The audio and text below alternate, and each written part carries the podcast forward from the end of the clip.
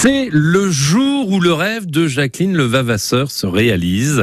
Cette manchoise de 69 ans va survoler le Mont Saint-Michel en ULM, une possibilité offerte par Rêve de Senior, une opération qui vise à changer le regard que porte la société sur la vieillesse. Voir la baie du Mont Saint-Michel depuis le ciel, ça fait 20 ans que Jacqueline l'imagine aujourd'hui. C'est l'heure de passer des songes à la réalité, Jacqueline Fardel. 20 ans que Jacqueline en a rêvé pour la première fois. À l'heure du grand saut, elle est sereine. Je ne suis pas angoissée du tout.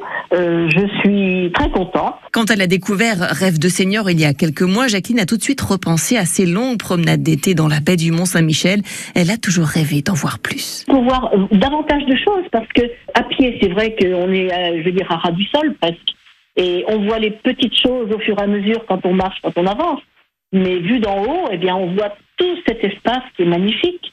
Il y a le Mont-Saint-Michel, il y a Tomblaine, il y a les falaises de Champeau, il y a le, le Groix du Sud, la Pointe du Groin. Enfin bref, euh, voilà, tout ça, c'est c'est magnifique. Un rêve, un seul.